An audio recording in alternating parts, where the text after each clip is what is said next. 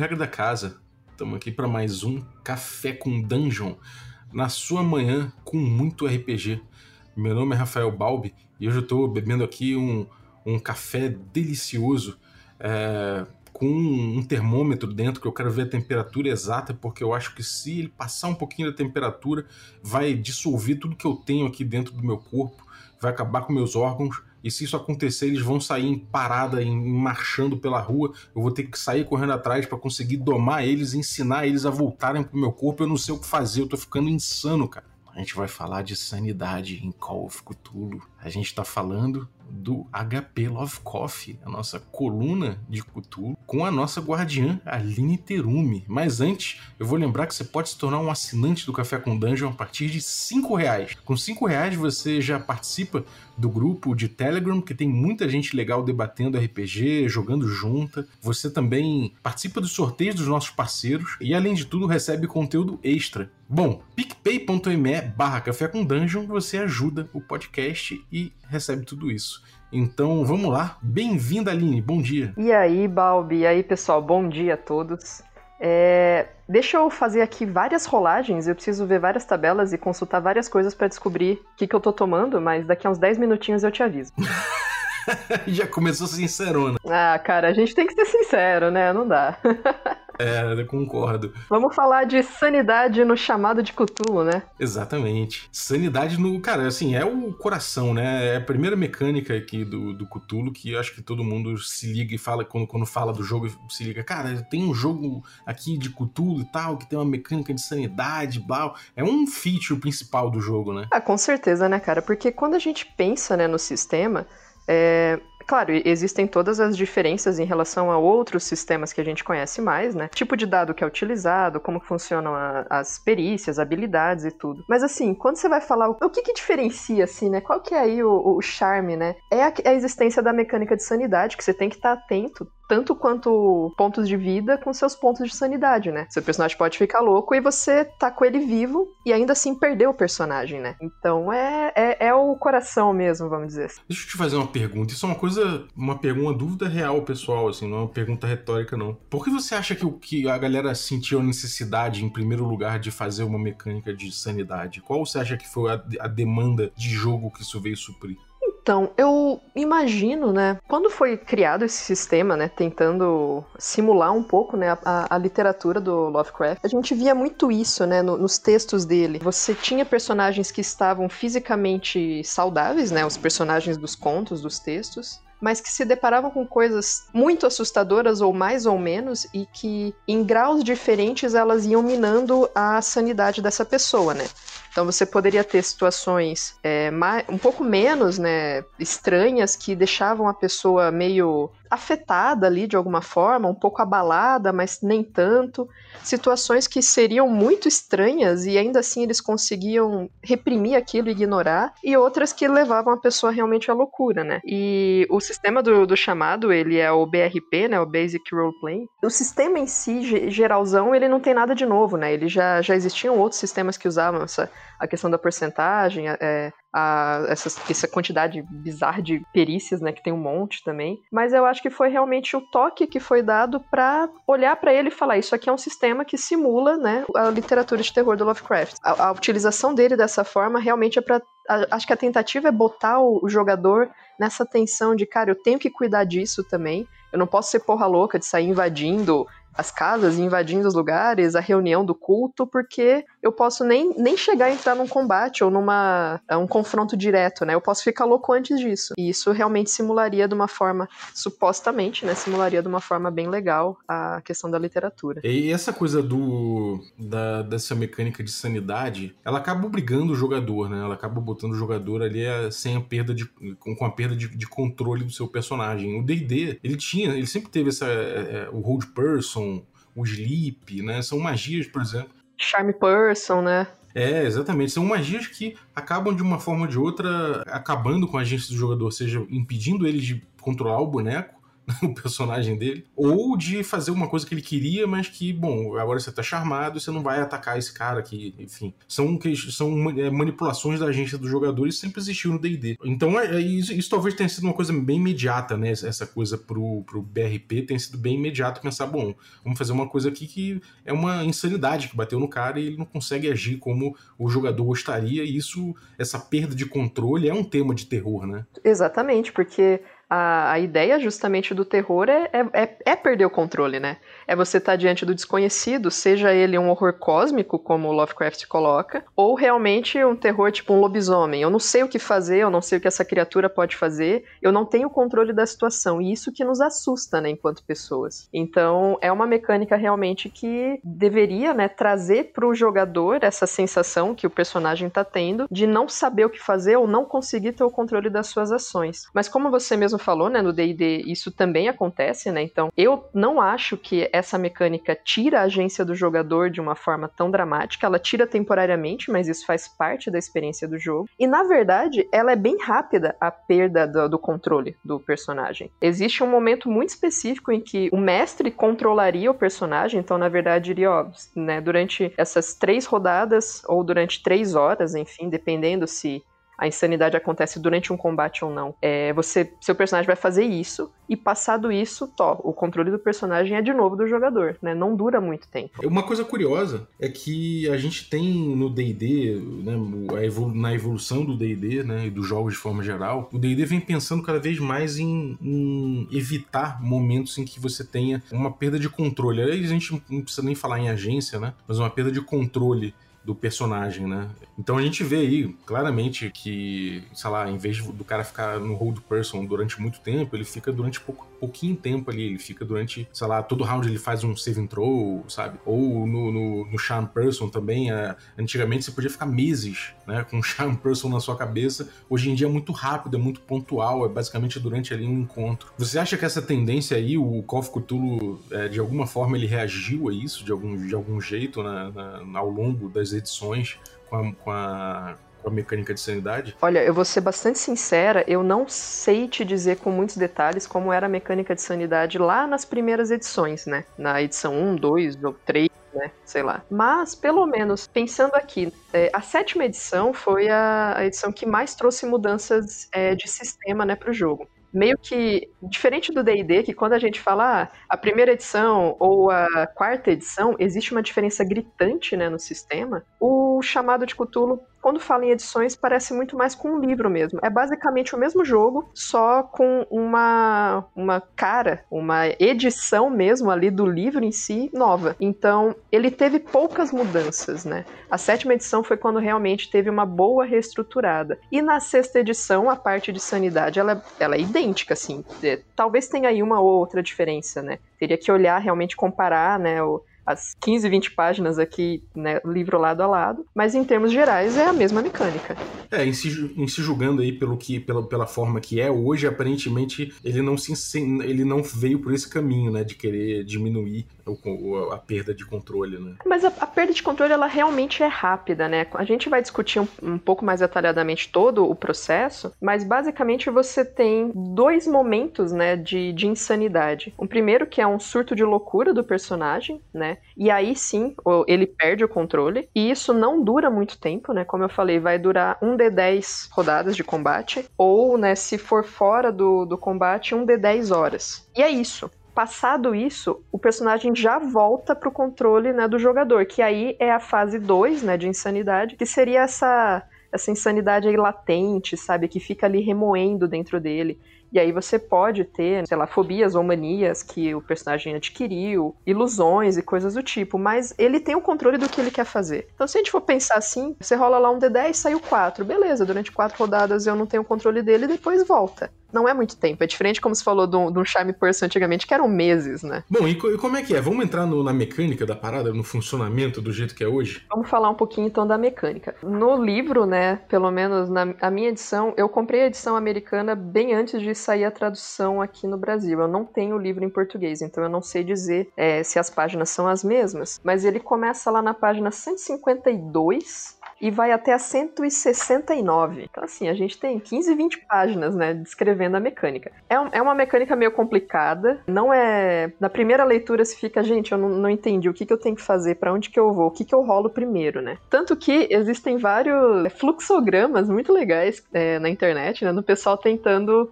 explicar, né, eu tenho um aqui que diz é como ficar sano enquanto você faz testes de sanidade, né? Que é, é, é realmente bem esquisito, mas vamos lá. Basicamente, é, existem muitos momentos no jogo em que o mestre vai pedir testes de sanidade para os seus jogadores. Seja diante de situações humanas normais, mas que são assustadoras, por exemplo, você encontrar um corpo humano esquartejado. Qualquer pessoa normal que não tenha aí um, um histórico, né, perfil de ser médico ou de ser um socorrista ou de ser um policial, ficaria meio assustado diante de um, um corpo esquartejado na beira da estrada, né? Então você pode pedir um teste de sanidade. Se o jogador passar, né, no teste, às vezes ele não perde nada. Se falhar, vai perder ali um D3, um D4, né? Não é um, uma perda muito grande.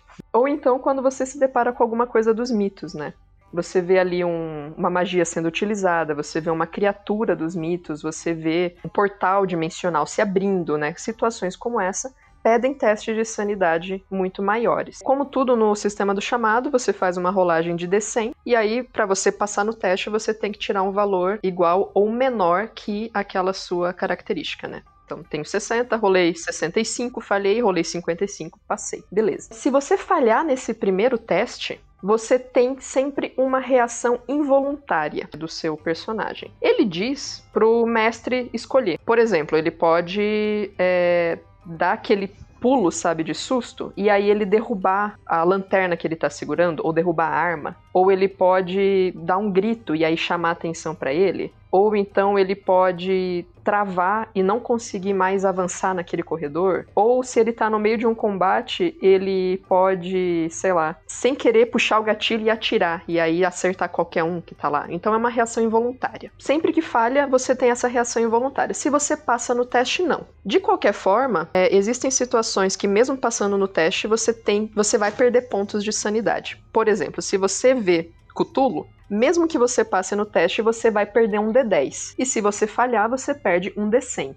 É bem pontual, né, cara? O, o, negócio é bem pontual, né? É, ele é. É bem assim, é. Por isso que dá pra fazer uns fluxogramas muito, muito visuais mesmo e muito objetivos, né? Porque ele é realmente bem pontual. Se você tiver uma falha crítica, né, você perde já o máximo de sanidade possível para aquela situação. Então, se eu né, vejo o grande cutulo, eu tenho 60 pontos de sanidade e eu rolo 100 no dado, eu perco 100 pontos de sanidade automaticamente. Então, assim, meio violento. E aí, obviamente, você perde o personagem nessa situação, né? Porque ninguém tem mais que 100 pontos de sanidade. Se não for essa situação, você vai rolar o dado, né, para ver quantos pontos você perde. E aí, a partir de quantos pontos você perdeu, é, a gente vai ver em qual estado de insanidade você vai entrar. Porque assim, se você perdeu menos do que 5 pontos, você tá meio abalado, mas é só isso. Tipo, ah, perdi dois pontinhos. Dá aquele calafrio, você fica meio nervoso, mas você não, não, não tem nada de insanidade de fato. Você fica abalado só. Deu aquela reação involuntária e acabou. Terminamos aqui todo o fluxo da, da sanidade. Se você perdeu mais do que 5 pontos nessa única rolagem, você precisa fazer um teste de inteligência.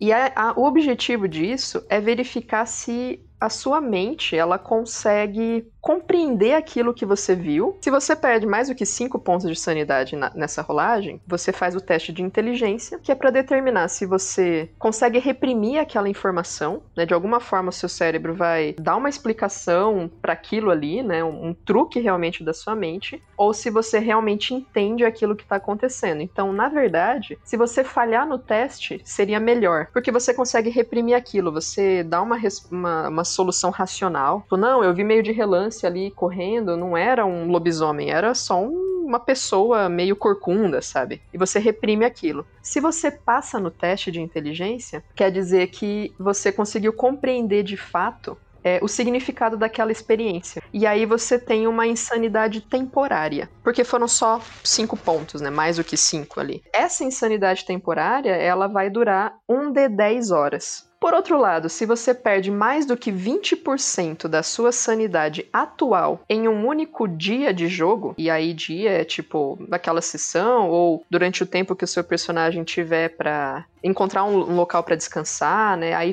é uma coisa um pouco subjetiva mesmo. Se você perder mais do que 20%, aí você tem uma insanidade. Na sexta edição eles chamavam de insanidade duradoura aqui no, na, na versão do Terra Incógnita. Na versão aqui da, da New Order para a sétima edição, eu acho que eles chamaram de insanidade indefinida, que é uma tradução mais ao pé da letra do, do termo original, né? E essa insanidade, ela não tem uma duração determinada, como a outra, que é um de 10 horas. Ela vai durar até você buscar tratamento. Então, enquanto você não for atrás de um terapeuta, de uma clínica, ou que seja passar férias na casa da sua família e buscar tratamento ali junto dos seus próximos, você vai continuar insano.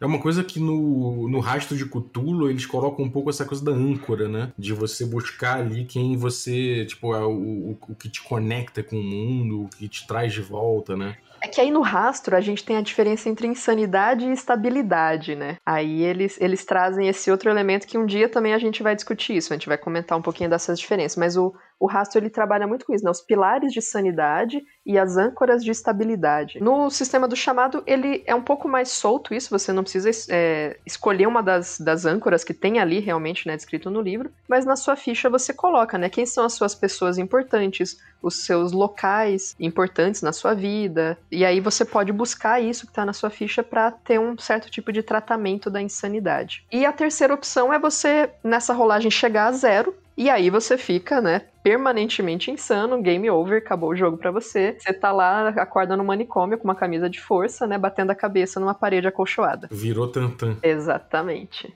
Isso é a primeira, a segunda rolagem, na verdade, né? A primeira rolagem eu rolo sanidade. Aí eu vejo se eu perdi ou não. Aí eu rolo quantos pontos de sanidade eu perdi. Aí, se eu perdi acima de 5, eu tenho que fazer um teste de inteligência. E se eu passei no teste eu fico insano temporariamente, eu tenho que rolar um D10 para saber quantas horas. Se for mais que 20%, aí eu tô é, com a insanidade duradoura. Beleza, né? Já fizemos um monte de rolagem até aqui e a gente descobriu se tá com insanidade ou não. Aí tem os efeitos da insanidade. Por enquanto, a gente só sabe se tá ou não. Eu não sei exatamente qual é a reação do meu personagem, né? Aí que existem as duas fases de insanidade no sistema. A primeira é tipo um surto de loucura, e nesse momento que o mestre tem o controle do personagem. Esse surto de loucura significa assim que o, o, o, seu investigador ele vai perder o autocontrole dele. Pode ser tanto o mestre, então ele fala, não, eu vou dizer exatamente o que vai acontecer, ou ele pode, né, dizer aí as diretrizes de como o jogador ele vai ter que interpretar e até deixar um pouco mais solto para o jogador interpretar. Mas de qualquer forma é o mestre que vai definir isso. A questão é que enquanto ele tá num surto desses, o personagem não pode perder mais pontos de sanidade. Sabe aquele momento que você já tá tão maluco que, meu, se aparecer o disco voador, você, tipo, beleza, né? Só mais uma terça-feira comum. Tipo, a sua mente tá tão pirada que dá na mesma, sabe? Tu já virou o Frank Zappa a essa altura, né? Exato, tipo, meu, qualquer coisa lucra agora, né? E aí, diante de um surto de loucura desses, o mestre ele vai é, fazer algum tipo de alteração na, na história do personagem, né? Quando você monta o personagem, você tem lá, né? Como a gente tava falando agora pessoas significativas, as crenças dele, lugares que ele são importantes para ele. E aí o mestre ele vai pegar uma dessas entradas e pode é, fazer uma alteração nelas. Então, por exemplo, o, uma pessoa que era importante, ele pode acrescentar que o personagem passa a acreditar que aquela pessoa é reencarnação de Jesus Cristo. E aí, é, com essa alteração, ele precisa passar a interpretar o personagem dele diante disso. Ou então ele pode acrescentar uma fobia, uma mania. Ele pode pegar um, um item importante para essa pessoa e dar um novo significado para ele. E por aí vai. E isso tudo é um caminho bem burocrático, né, cara? Exatamente, é extremamente burocrático. E vai ficar mais. Porque aí, assim, a gente tem, então, é, a duração desse surto, que é um de 10 rodadas, né? Se a gente tiver aí num, num combate. E aí a gente precisa descobrir exatamente como foi esse surto. E aí a gente tem até tabelas que ajudam isso no, no livro, né? No meu aqui, pelo menos na página 157, você rola lá um D10 e aí você vê que durante esse surto, por exemplo, o seu personagem vai ter amnésia. Aí ele não vai ter nenhuma memória dos eventos que aconteceram desde a última vez em que ele estava em segurança, né? Então, ele não vai lembrar, por exemplo, que naquela manhã ele encontrou com os amigos, tal, e aí eles decidiram investigar um hotel abandonado. E aí eles foram, entraram, encontraram uma pessoa e tudo isso ele vai esquecer. Ou então ele vai, ele pode desmaiar, ou ele pode fugir em pânico dessa situação. Então eu tenho ali a tabelinha que eu posso fazer essa rolagem e descobrir o que, que acontece para ele durante um combate. Ou na página 159, eu tenho a mesma ta uma tabela similar, caso esse surto de loucura não aconteça em combate, né? Se ele aconteça enquanto o personagem tá lá sozinho, lendo um livro, por exemplo.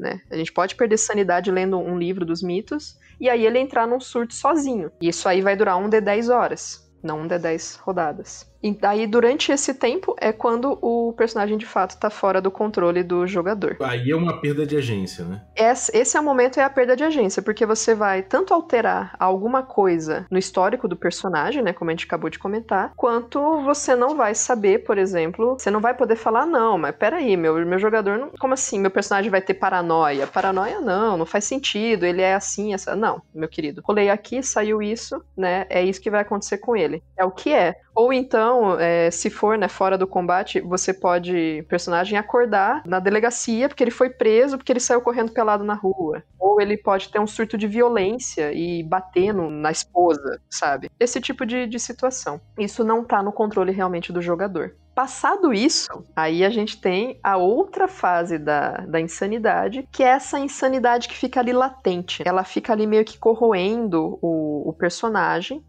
que se for a insanidade temporária dura um de 10 horas, se for insanidade duradoura, vai durar até ele buscar tratamento. Então ele vai ficar com aquilo ali remoendo nele. E qual é o problema? Se ele tiver qualquer outra situação em que ele vai perder sanidade, ele vai entrar num novo surto de loucura, mesmo que ele perca um ponto só. Aí a gente volta naquela etapa anterior. Vai ter uma nova alteração no histórico dele, vai rolar de novo na tabela, mais um D10 rodadas, que ele vai ficar pirado e, e, fica caindo nesse ciclo. Acaba virando uma espiral, né? Exatamente. Ele estando nessa situação, ele vai ficar ali com é, mais suscetível às próprias fobias ou manias que ele tem adquirido. E ele fica muito vulnerável a ilusões. Que essa é uma, uma situação que eu acho que muitas vezes eu vejo sendo pouco explorada pelos mestres, mas que eu acho bem interessante até na, na mecânica, que você pode descrever para esse personagem situações que não são verdadeiras, que só ele tá vendo. E aí ele pode tentar fazer um teste de, de desculpa, um teste de realidade. E você fala para ele, olha, você tá ali na fila do banco e tem uma mulher ali na frente com um chapéu grande e tal. Você repara que ela o tempo todo ela tá olhando para trás e olhando para você, sabe? Ela fica te encarando, ela fica, ela olha, olha para para frente,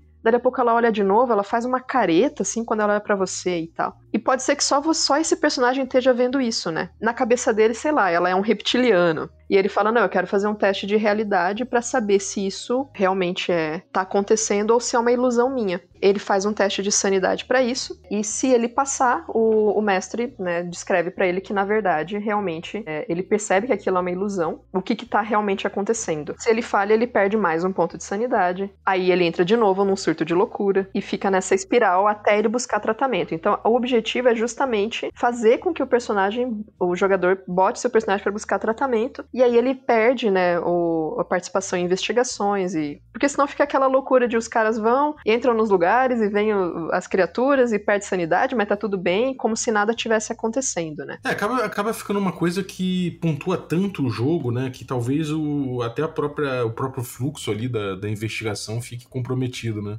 Então, aí tá, né? Aí que tá críticas, né? Eu acho, eu concordo assim, né? Tanto que foi a minha brincadeira inicial. É muita rolagem, é muita tabela, é muita informação. O que, que normalmente acontece? A gente tá jogando e aí, ah, vocês encontraram um Deep One. Rola sanidade. Quem que falhou? Ah, eu passei, eu falhei, eu passei. Ah, eu tive um, um fumble. Ah, então tá. Quem passou rola isso, quem falhou rola aquilo. Qual foi o resultado? Ah, foi tanto. Peraí, quanto que é a sua sanidade atual? Foi mais que 20%? Ah, então tem que rolar tal coisa. Não, você tem que rolar outra. Ah, quem que ficou com insanidade duradouras? Agora você rola um D10. Sabe? Quebra tanto o momento do jogo que quando você termina de fazer todas as rolagens e decidir tudo o que aconteceu, passou uns 10 minutos e tá todo mundo assim, tipo, tá, o que, que a gente tava fazendo mesmo? Ah, nossa, que assustador, tem um Deep One, né? Grande coisa, né? Ele tira a atenção completamente da narrativa e leva pra uma questão mecânica, né? Exatamente, ele quebra muito essa imersão no jogo. Eu entendo, assim, a lógica é, é boa. Ele tenta simular tão bem essa situação que a gente comentou, né, do, dos textos do Lovecraft, de você. É uma situação mais ou menos, te deixa meio abalado, a outra te deixa mais pirado, e quando você vê, você entra nessa espiral de loucura, e, e você começa a ter ilusões, e ela simula muito bem, só que ela simula tanto, com tanto detalhe, que ela quebra o jogo. No fim das contas, ela, ela quebra a, o fluxo do, da narrativa, né? De tal forma que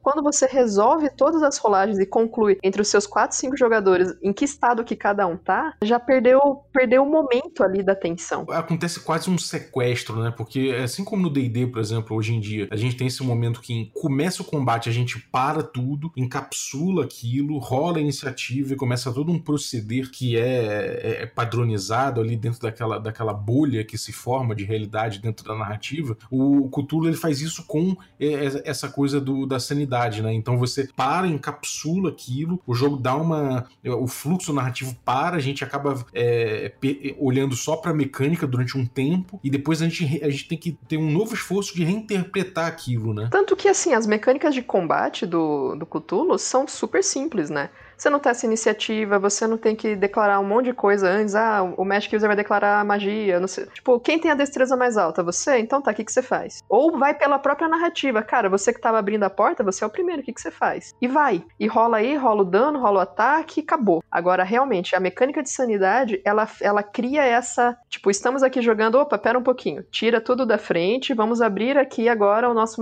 nossa mesa de sanidade. Agora a gente tira isso da frente e volta pro que a gente estava jogando. E isso quebra bastante, né? Uhum. Outra coisa também que eu acho doido é que existe uma dissonância ludonarrativa aí, né? Isso no sentido que o Jerzy botou numa palestra dele. Inclusive, um dia eu vou, eu vou abordar isso com ele, que é o seguinte: é, você, no momento em que a loucura tá tomando conta, você coloca mecânica, você coloca um proceder extremamente regulado. Então, cara, no momento em que a mesa devia estar tá pirando, você tá ali fazendo um esforço mental para organizar. Sim, você no momento em que você deveria estar tá na sua forma mais irracional, é quando mais demanda racionalidade no jogo. É, isso é uma dissonância muito clara, né, cara? Porque realmente ela, ela quebra bastante, né? Então, quando você chega no momento ali que então você conclui tudo que tá acontecendo, você bota os personagens tendo surtos de loucura ou não, e aí fica com essa insanidade ali latente, e aí entra num outro surto. Ao invés disso realmente impulsionar a narrativa de alguma forma, ela quebra a narrativa. É, exatamente. E, e cara, assim, dentro disso aí, como você contorna isso? Isso é uma coisa que vai quebrar sempre o teu é, é, o ritmo do teu jogo, é melhor aceitar? Ou você vê que tem algum jeito de trabalhar isso melhor? Ou abandonar isso? O que, que você sugere para tratar essa questão, é, esse, essa interrupção do fluxo narrativo, essa dissonância? O que, que você recomenda? É, eu acho realmente que isso é uma das coisas que mais quebra né, no jogo tanto para o mestre quanto para os jogadores. Você mestrando, é, quando chega nesse momento, você fica, putz, eu preciso abrir o livro, eu... porque você não. Tipo, é, depois, claro, depois de um tempo, você já sabe mais ou menos toda a sequência, o que você tem que fazer, mas ainda assim, tem hora que você fica, caramba, peraí, o que, que eu tenho que rolar aqui mesmo? É quanto que é a rolagem de não sei o que, cadê aquela tabela? Então ela é muito ruim para o mestre também. Eu tento simplificar isso. E eu tento, na medida do possível, deixar com que os jogadores descrevam as coisas que vão incorporando as rolagens e deixar ela um pouco menos burocrática, como você disse, né? Então, assim, a gente faz a. Sempre assim, claro, tem que fazer a rolagem de sanidade, não tem jeito, né? Eu preciso saber se aquela situação foi muito traumática para os personagens ou não. Rolou sanidade, passou ou falhou, cara, você vai ter uma reação involuntária. O que, que, que acontece com o seu personagem? E, tipo, eu tento fazer a rolagem, mas manter a narrativa atrelada. Cara, você falou no teste, meu, você tá diante daquela criatura, você tá vendo aquela gosma pela parede escorrendo, e quando você olhou pro teto tem aquela coisa ali. Uma reação involuntária que seu personagem teria. O que, que você acha que aconteceria? Ah, não sei, acho que meu personagem ia gritar, né? Porque, cara, é bizarro tal. Eu, Beleza, você dá um berro, e quando você berra, a gosma, pá, cai na sua frente. Você vai perder um D10 de sanidade, rola aí. Aí, ah, rolei, tirei, tirei 7. Beleza, foi mais do que o 5, né? Eu teria que fazer o teste de inteligência. Daí eu já, beleza rola a inteligência pra gente ver então, né, se, se você vai reprimir ou não. Rolou a inteligência, já cai ali, eu já sei que ele vai cair, por exemplo, na insanidade temporária, aí eu já entro no surto de loucura, antes de eu rolar quantas horas vai durar. Porque não me interessa agora saber quantas horas vai durar. Eu, eu quero saber depois, para saber quanto tempo essa insanidade vai ficar latente. Então eu nem rolo. Você tá com insanidade temporária. Eu anoto, ó, ainda preciso rolar um D10. Surto de loucura. Cara, você vai ter um surto aí. O que, que você acha que, que caberia, né? Diante disso. Muitas vezes eu deixo o jogador decidir. Aí, ah, poxa, eu não sei. Eu não sei o que, que seria. Mano, você, acha que seu personagem desma ia desmaiar? Talvez, né? Eu vou tentando puxar isso junto. Se ele não, não consegue, ou se o próprio jogador fala que preferiria uma rolagem, a gente rola tá rapidinho na tabela, já descreve o que que é, mas muitas vezes o jogador ele, ele conhece o personagem dele. Ele vai ter uma noção de, de como que ele perderia o controle. Cara, como que você vai perder o controle? É, tem um lado disso aí que é o seguinte, né? É aquela coisa do controle. Quando você pergunta para ele como o seu personagem se sentiria, você de certa forma tá dando um pouquinho mais de controle para esse jogador. E tem um pouco da coisa do terror no, no, no descontrole, né? Justamente na, nele, nele não poder dominar, não poder interferir nesse tipo de coisa, né? Eu dou controle pro jogador, pro personagem perder controle, né? Tem um, um pouco disso, né? É, eu concordo que, que existe realmente essa questão de perder o controle faz parte do terror. Só que no procedimento que está previsto no livro, se eu mando ele fazer 52 rolagens diferentes, ele também está tendo né, um controle racional daquele momento que quando eu vou transportar ao final de tudo, ah, beleza, então vamos voltar tudo aqui, gente. Ó, você viu a gosma na parede, aí a gosma caiu, aí você gritou, aí você rolou que vai ficar com 6 horas né, de insanidade é, temporária, aí você rolou que você ia desmaiar, né? Beleza, aí você desmaiou. Teria como rolar antes, cara? Você acha que teria como você, por exemplo, ir anotando alguns resultados em ordem, e aí conforme fosse, fosse necessário você ia tirando dali já e, e sacando e botando no meio da narrativa, isso ajudava de algum, ajudaria de alguma forma? Então, isso é uma, uma coisa que eu, eu já pensei, principalmente uma vez que eu mestrei uma aventura que justamente ela começa já depois dos fatos. Começa com os personagens, tipo, eles acordam num carro que capotou, eles estão todos machucados, eles não lembram quem que eles são, sim, por que, eles estão ali, e aí eles têm que investigar o que, que eles estavam fazendo. E aí eles já tiveram um encontro com a criatura, eles já estão influenciados pela insanidade latente, eles já tiveram ali os episódios de fobia, de mania, de amnésia, de tudo. E no começo da aventura você pede para eles fazerem algumas rolagens e anota, que é justamente o que, que aconteceu, quantos pontos que eles perderam, o que, que rolou na, na tabela tal. Só que a experiência que eu tenho mestrando essa aventura, eu já mestrei ela acho que umas três vezes, que eu acho ela interessante, mas eu percebo que os jogadores não gostam muito dela, porque eles falam, ah, a gente rola um monte de coisa coisa não sabe para que que é. E na hora que a gente se depara com alguma coisa, eu não eu, eu nem rolei e de repente eu já tô ali vomitando, sabe? Então, nessa aventura, só que nessa aventura existe esse mistério justamente de não saber o que que aconteceu. Talvez se utilizar essa lógica e falar, ó, oh, gente, antes da gente começar o jogo, a gente já vai deixar rolado aqui. Caso vocês entrem num surto de insanidade, a gente já rola na tabela e a gente já sabe, ó, fulaninho, se tiver, ele vai ter o a fobia tal. Fulaninho, se tiver, vai desmaiar. Você já determina previamente. É, isso é interessante porque você pode, de repente, permitir, nesse caso, previamente, que o jogador bata uma bola com isso, né? De repente, vamos supor que o cara desenvolve uma, uma fobia específica, de repente ele já pode ir trabalhando isso, o mestre já pode ir fazendo uma antecipação disso, o jogador. Então, quando isso aparece, isso já foi antecipado de alguma forma, já tem uma familiaridade, e aí você só vê aquela o drama da parada acontecer, né? Pode não sei. É porque existe o outro caminho, né? Quando você pensa em uma fobia ou mania, você, ao invés de rolar na tabela, que tem uma tabela de D100, né? Tem 100 manias e 100 fobias ali descritas no livro. Você pode falar, não, mas peraí, o meu personagem, quando é, eu, eu descrevi que quando ele era criança, ele quase morreu afogado. Então, eu acho que seria razoável a fobia dele ser uma, um medo irracional de água, ao invés de rolar na tabela. Ou contrário, você rola na tabela e tira uma coisa ali que, ah, ele tem medo de da cor amarela, por exemplo, é uma das fobias possíveis. Sim. E aí ajuda ele a enriquecer o personagem que ele tá criando. É, pois é. Acho que pode ser um caminho interessante, né? Você pode caminhar nos dois sentidos. Se o jogador já planejou isso, ou se ele não chegou a planejar, você fazer uma rolagem para alimentar isso. É, de qualquer forma, na forma como está descrito no livro, eu já apliquei fielmente, já fiz modificações, já fiz é, algumas seguindo um pouco mais ou um pouco menos, né, toda essa sequência. A conclusão que eu, que eu tenho é que, da forma como tá no livro, é horrível. Esse é o resumo, lamento.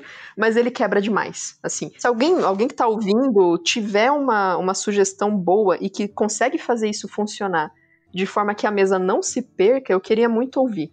Porque, pelo menos para mim, tanto jogando quanto mestrando, é sempre um momento que era para ser aquele auge da, da sessão, todo mundo ficando maluco, tendo surtos ali rolando, entrando em espiral, tendo ilusão, e na verdade vira um procedural muito tedioso. Uhum.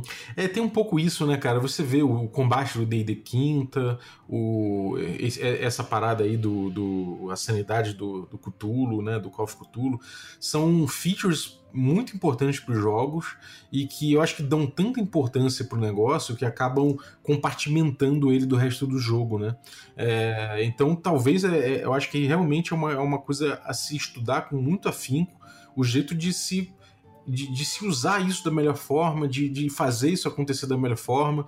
E é aquilo, né? Como é uma parte um, um, um, elemento compartimentado do jogo, pode ser o caso até de você aproveitar essa, essa pretensa modularidade, né? Porque ele acaba acontecendo num bolsão e usar isso a seu favor, né? De repente. Então, acho que realmente estudar formas de, de que a sanidade não interrompa o fluxo narrativo é, é imperioso para você ter uma uma experiência legal do Cthulhu, né? E agora sim, né? Pensando que toda a forma como ele descreve uh, sistematicamente te permite ter uma noção narrativa de como interpretar um momento de insanidade, né? Uhum. Porque se ele não tivesse talvez todo esse procedural, você ficaria, tá, é, o cara viu um bagulho esquisito, então ele vai ter um surto.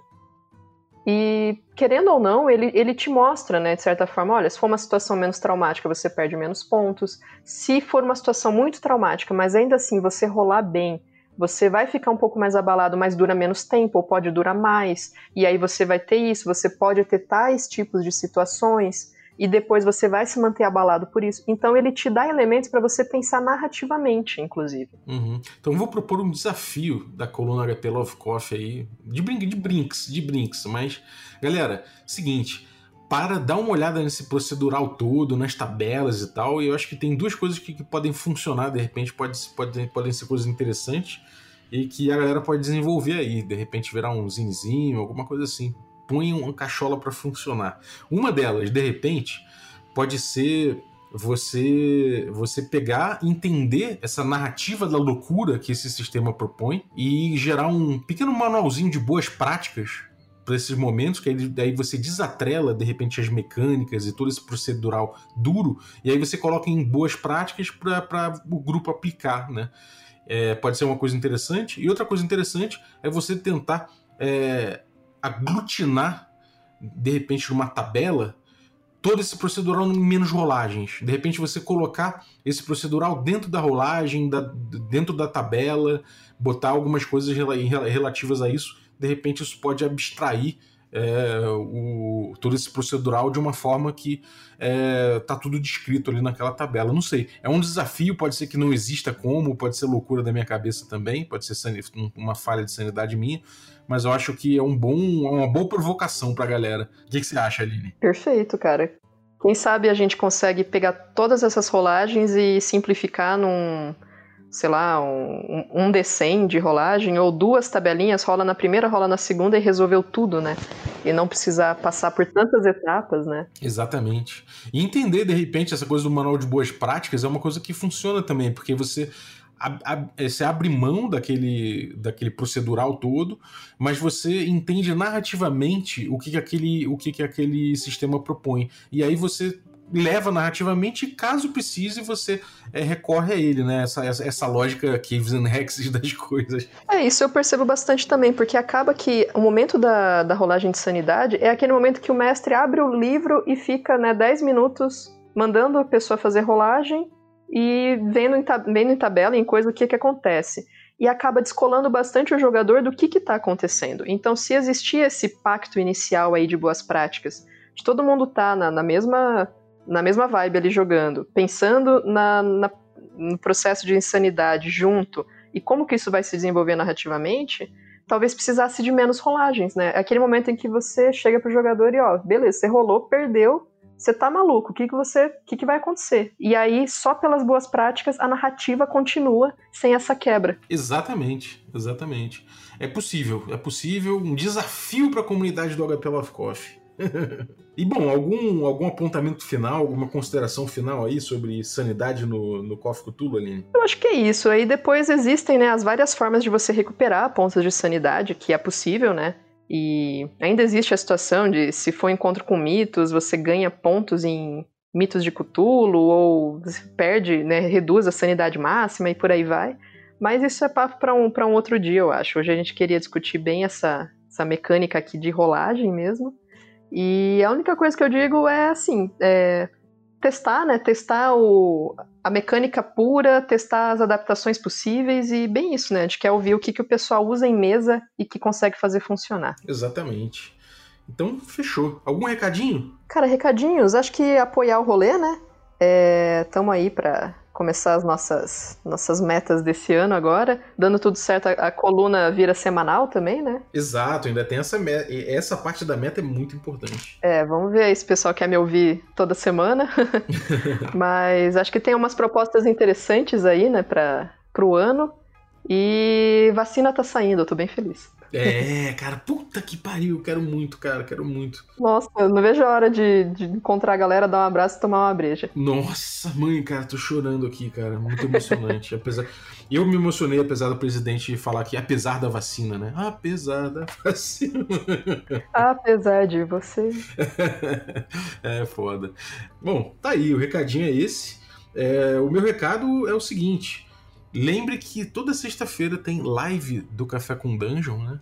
Então a gente tem aí trocado bastante ideia, falado de vários assuntos distintos. É um momento em que não necessariamente a gente fala de RPG, a gente acaba trocando ideia com, com a galera que tá ali no chat. Tem muitos assinantes que trocam ideia, que participam das lives. A última foi sobre. A última foi um jogo do Caves and Hexes, a penúltima foi sobre xadrez, pra você ver não, não tem muita coerência, não. Mas colhem aí, toda sexta-feira, 21 horas, tem live do Café com Dungeon. Troca uma ideia live com a gente. Então é isso aí, esse é o recado. E eu queria muito agradecer todo mundo que ficou ouvindo aí. Muito obrigado pela sua audiência. Valeu você que ficou até agora aí ouvindo a gente. E eu queria agradecer os nossos assinantes, a galera que torna possível essa aventura. Em primeiro lugar, muito obrigado, Aline, valeu pelo seu apoio. É, queria agradecer os nossos assinantes aí, a galera Café Expresso, e aí vou agradecer especificamente o, a, a, Carolina dos Reis Mate Araújo, a senhora Mate. Olha, senhora Coral. É, com a senhora Coral. Muito obrigado, Coral. É, queria agradecer também os nossos assinantes Café com Creme, e aí vou agradecer especificamente o Fernando Guedes, camaradaço, valeu usaço, Fernando. E obrigado também aos, aos nossos assinantes Café Gourmet.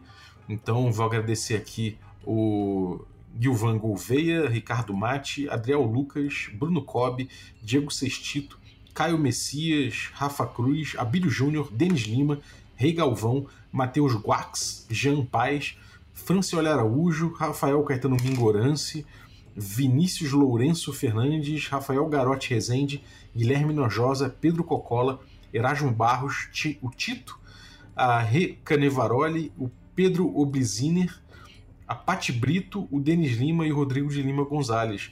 Galera, muitíssimo obrigado pelo apoio de vocês. A vinheta de hoje eu queria agradecer ao grande Zergo, aí o cara que o cara cujo cuja última mensagem para a humanidade foi o até mais e obrigado pelos peixes. Valeu, cara, obrigado aí. É, quem quiser conhecer o figura aí, entra aí no Instagram, fotos de Elder, Elder com H. Ele tem também o Canis Festus e o Guybrush Bibble Brox no Instagram. Então é isso aí, valeu galera, um abraço e até a próxima.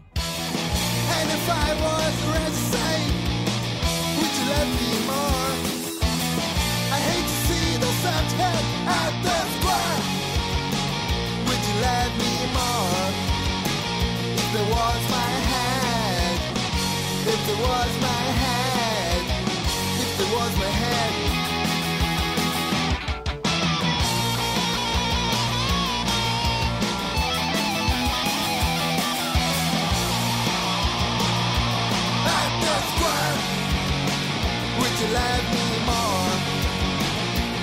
Was my head, if there was my head, if there was my head.